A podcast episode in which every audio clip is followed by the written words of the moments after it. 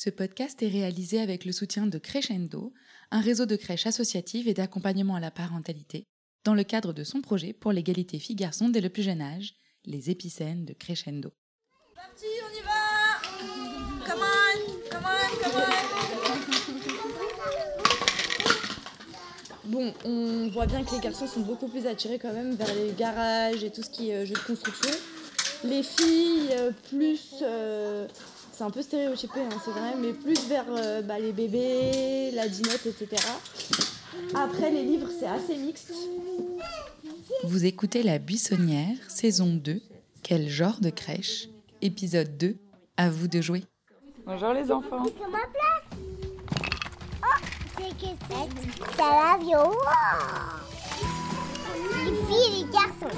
Avec, avec les crocodiles. C'est bon, on va aller jouer.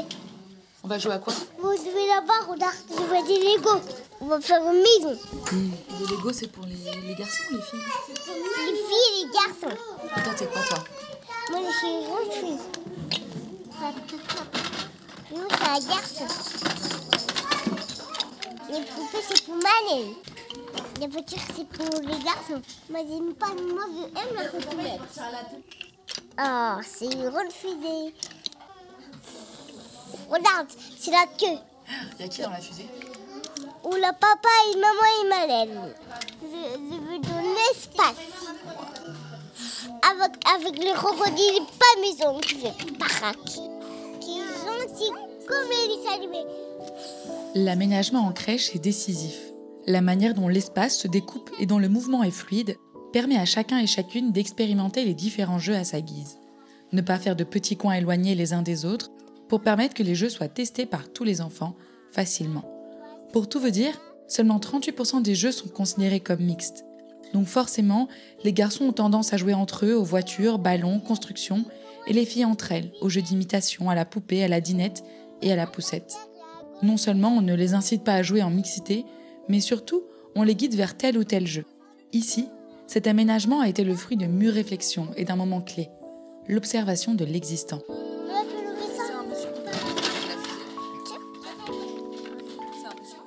Et ici, en crèche, on nous avait donné une petite exercice pour observer.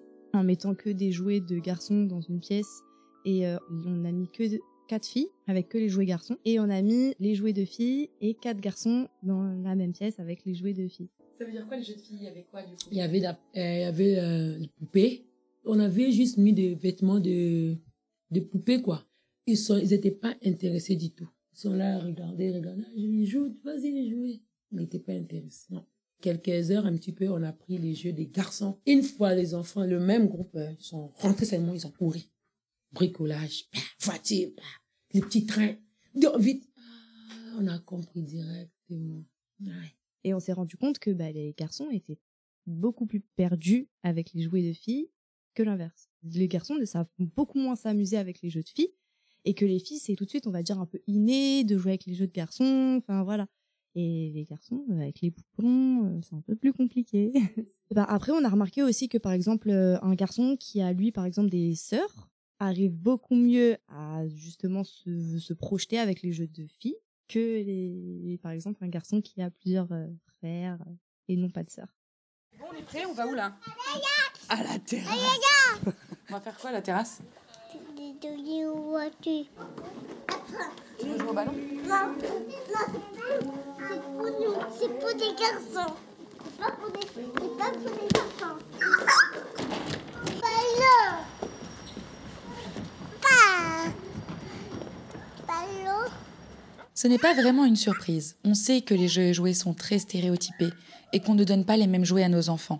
Cependant, j'entends très souvent des parents me dire Oui, mais ma fille, elle préfère les poupées, c'est comme ça. Ou Mon fils ne s'intéresse pas du tout aux poupées. Il est intéressant d'entendre les retours d'Asia et de Léa. Avez-vous montré comment on joue à la poupée? Avez-vous proposé des voitures, la dinette, un bébé? Avez-vous chez vous autant de jeux dits de garçons que de filles? L'appétence vient aussi de l'utilisation des jouets. Si j'ai beaucoup de poupées chez moi, j'y joue beaucoup, je développe un goût pour cela et donc j'y vais plus facilement. C'est ma zone de confort. Pareillement, si personne ne nous montre comment on joue avec des petites voitures, on ira beaucoup moins facilement vers ce jeu-là. Est-ce grave, me direz-vous? Bah oui, carrément même. C'est grave, ou plutôt dommage, de limiter nos enfants dans leurs jeux, car c'est la diversité des jeux qui leur permet de développer toutes les compétences nécessaires. Par exemple, en ne faisant pas connaître à nos garçons les poupées, on ne leur permet pas de développer leur tendresse. En limitant les jeux de construction chez les filles, on ne leur permet pas de développer leur vision 3D, leur compréhension du monde mathématique et physique. Le jeu symbolique, aussi appelé jeu d'imitation, joue un rôle multifactoriel sur le développement général de l'enfant. En résumé, à force de répéter et de multiplier des images sexuées stéréotypées, les jeux et jouets imposent comme naturels des différences qui ne sont que culturelles et idéologiques. Sûr.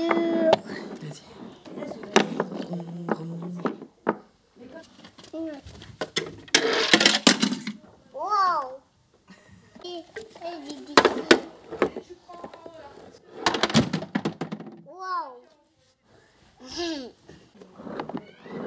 Alors en fait, ce qui est, assez drôle, c'est que dans les sections, donc il y a trois sections en âge mélangé, les aménagements étaient différents. Il y a une des sections pour lesquelles où il y a eu vraiment un- une réflexion de réaménagement, et je pense que oui, il y a une différence dans l'utilisation d'un des espaces qui était presque oublié parce qu'il était vraiment dans un coin. Et là, elles ont agrandi cet espace-là, et je suis persuadée que les petits garçons profitent bien plus de ce temps de poupée et de ce temps de dinette. Et la poupée. Bébé. Bébé. Et pour la poupée, Quoi ton jeu préféré c'est un bibou et bébé. Et moi, je tiens le bébé. Du coup, qu'est-ce qui a changé après la formation euh, pour que les petits garçons aillent jouer au jeu? Ah, maintenant, euh, il y a un changement parce que vraiment, on les a montré vraiment. Des fois, je prends les garçons, exemple Paul, poussette. Je dis, viens, Paul, on va habiller les poupées. Tu viens, tu te mets à côté. On va les habiller, tout ça. Donc, il est content. Il s'est mis, il enlève, il retire euh, son pantalon, il retire le haut. Du coup, lui aussi, il prend, il fait comme moi. Les filles aussi, souvent, je dis, ah, euh, Léna, viens. On va jouer avec les, les petits trains. On va faire les tours des trains, des tours. Ah, il fait bricolage. euh, des fois, je prends un petit peu. Je, les, je donne aux filles. Et aussi, ils vont faire le bricolage. On va dire, ah, va, va, tape. Donc, du coup, j'ai commencé à voir vraiment que au moment de, quand tu le joues, ils sont pas leurs préférents, en fait, pour dire que moi, je vais jouer qu'avec ça. Non. Ils jouent après maintenant, les enfants. C'est mon bébé.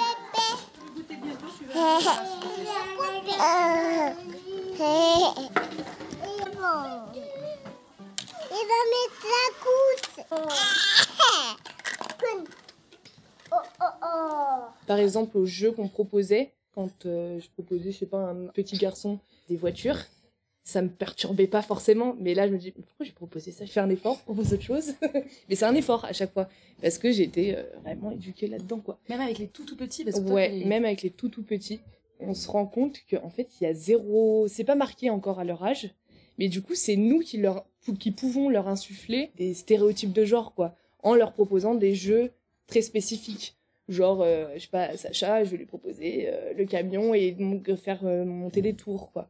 Alors qu'à Magda, je pourrais lui proposer euh, de euh, me faire à manger et euh, de euh, porter un déguisement. Et en fait, on peut le voir dès tout petit. Mais moi, vraiment, j'ai appris beaucoup, beaucoup. Euh, moi, comme j'ai quatre enfants, mais avant, j'avais trois enfants, que de garçons. Chez moi, il n'y avait aucun truc, il n'y a aucun jeu de filles, que des jeux de garçons. Tout ce qui est garçon, même quand je vais dans les rayons, je vais directement dans les rayons garçons. Mais depuis cette formation, je laisse mes garçons aussi euh, jouer un petit peu avec les jeux de filles. J'ai une fille, ma petite fille, elle a 4 ans maintenant. Elle, quand elle joue avec les jeux de garçons, c'est moi-même, hein, maman. Je dis, ah non, ça c'est pour les garçons. Ah oui, maman, moi, moi aussi, je veux tu m'achètes une voiture. Je dis non, euh, la voiture c'est pour les garçons. Là maintenant, ma fille, elle est là, elle joue à tout, hein. Et je la regarde et je suis fière et contente.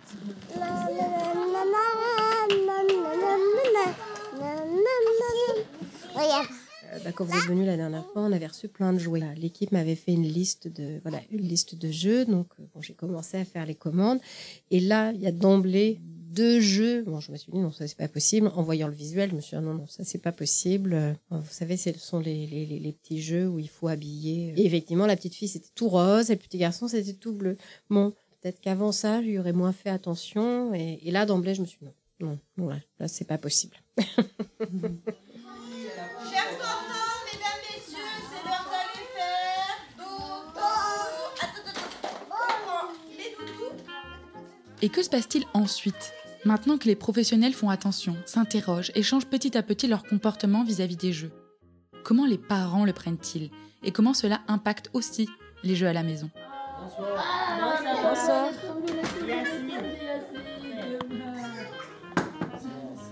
Bah justement, on pense que c'est parce que les parents euh, ont peut-être une crainte euh, qu'un garçon joue avec les jeux de filles et du coup qui après par la suite bah il n'est pas forcément les mêmes euh, voilà les mêmes orientations sexuelles ou voilà. Je pense que les parents déjà c'est un des freins et tout simplement oui les parents ils achètent pas, ils ont peur.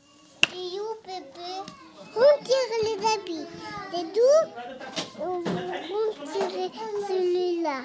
D'accord. Il y a une maman qui avait pu dire qu'elle s'était voilà, elle n'avait pas fait attention, mais qu'en fait, elle voyait son petit garçon qui aimait jouer à la poupée et qui après ra- avait racheté une poupée à la maison. Tout simplement parce qu'elle n'y avait pas pensé. C'était pas parce qu'elle ne voulait pas, mais que voilà. Des papouilles ici. Tu fais des papouilles Oui. C'est mon bébé assis. Ton bébé Bah ici. D'accord. Et veut faire des papouilles, Lise. Par exemple, on a eu l'introduction du poupon à la maison et ça a été un grand débat. La maman de Paul. Parce que c'est vrai qu'on voit le poupon comme un objet pour les filles. C'est vrai que ce que j'aime bien avec la crèche, c'est qu'ils ont des poupons. Déjà, en plus, ils ont des poupons euh, de toutes couleurs, de toutes formes, de toutes... euh, Donc, il y a déjà pas de biais de ce, de ce côté-là. Et on voit, en fait, les enfants, que ce soit des garçons, des filles, ou, euh, jouer et vraiment apprendre les gestes de, euh, de prendre soin de quelqu'un. Et le poupon, quand est-ce que vous avez commencé à lui en acheter un? On lui a acheté, quand on l'a vu jouer à la poussette, en fait, à la, à la crèche, quand on a vu qu'il s'intéressait, on, on apprend, en fait, au jour le jour. Et le fait de voir des poupons à la crèche, de voir des poussettes à la crèche, bah, je me dis, bah, c'est un jeu qui, qui est important pour, pour mon enfant. Fille ou garçon. hein. Maman, ne pas voir. Maman fait de la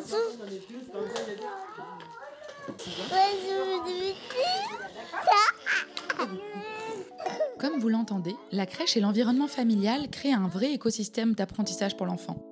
Professionnels et parents sont en coéducation, donc forcément, quand la crèche se met à travailler sur ce sujet, ils décident d'inclure le parent. Des ateliers parents pro et parents enfants sont donc organisés. Le but Créer un jeu ensemble à partir d'objets recyclés. Derrière tout cela, il y a l'envie de favoriser des moments de jeu entre les parents et les enfants.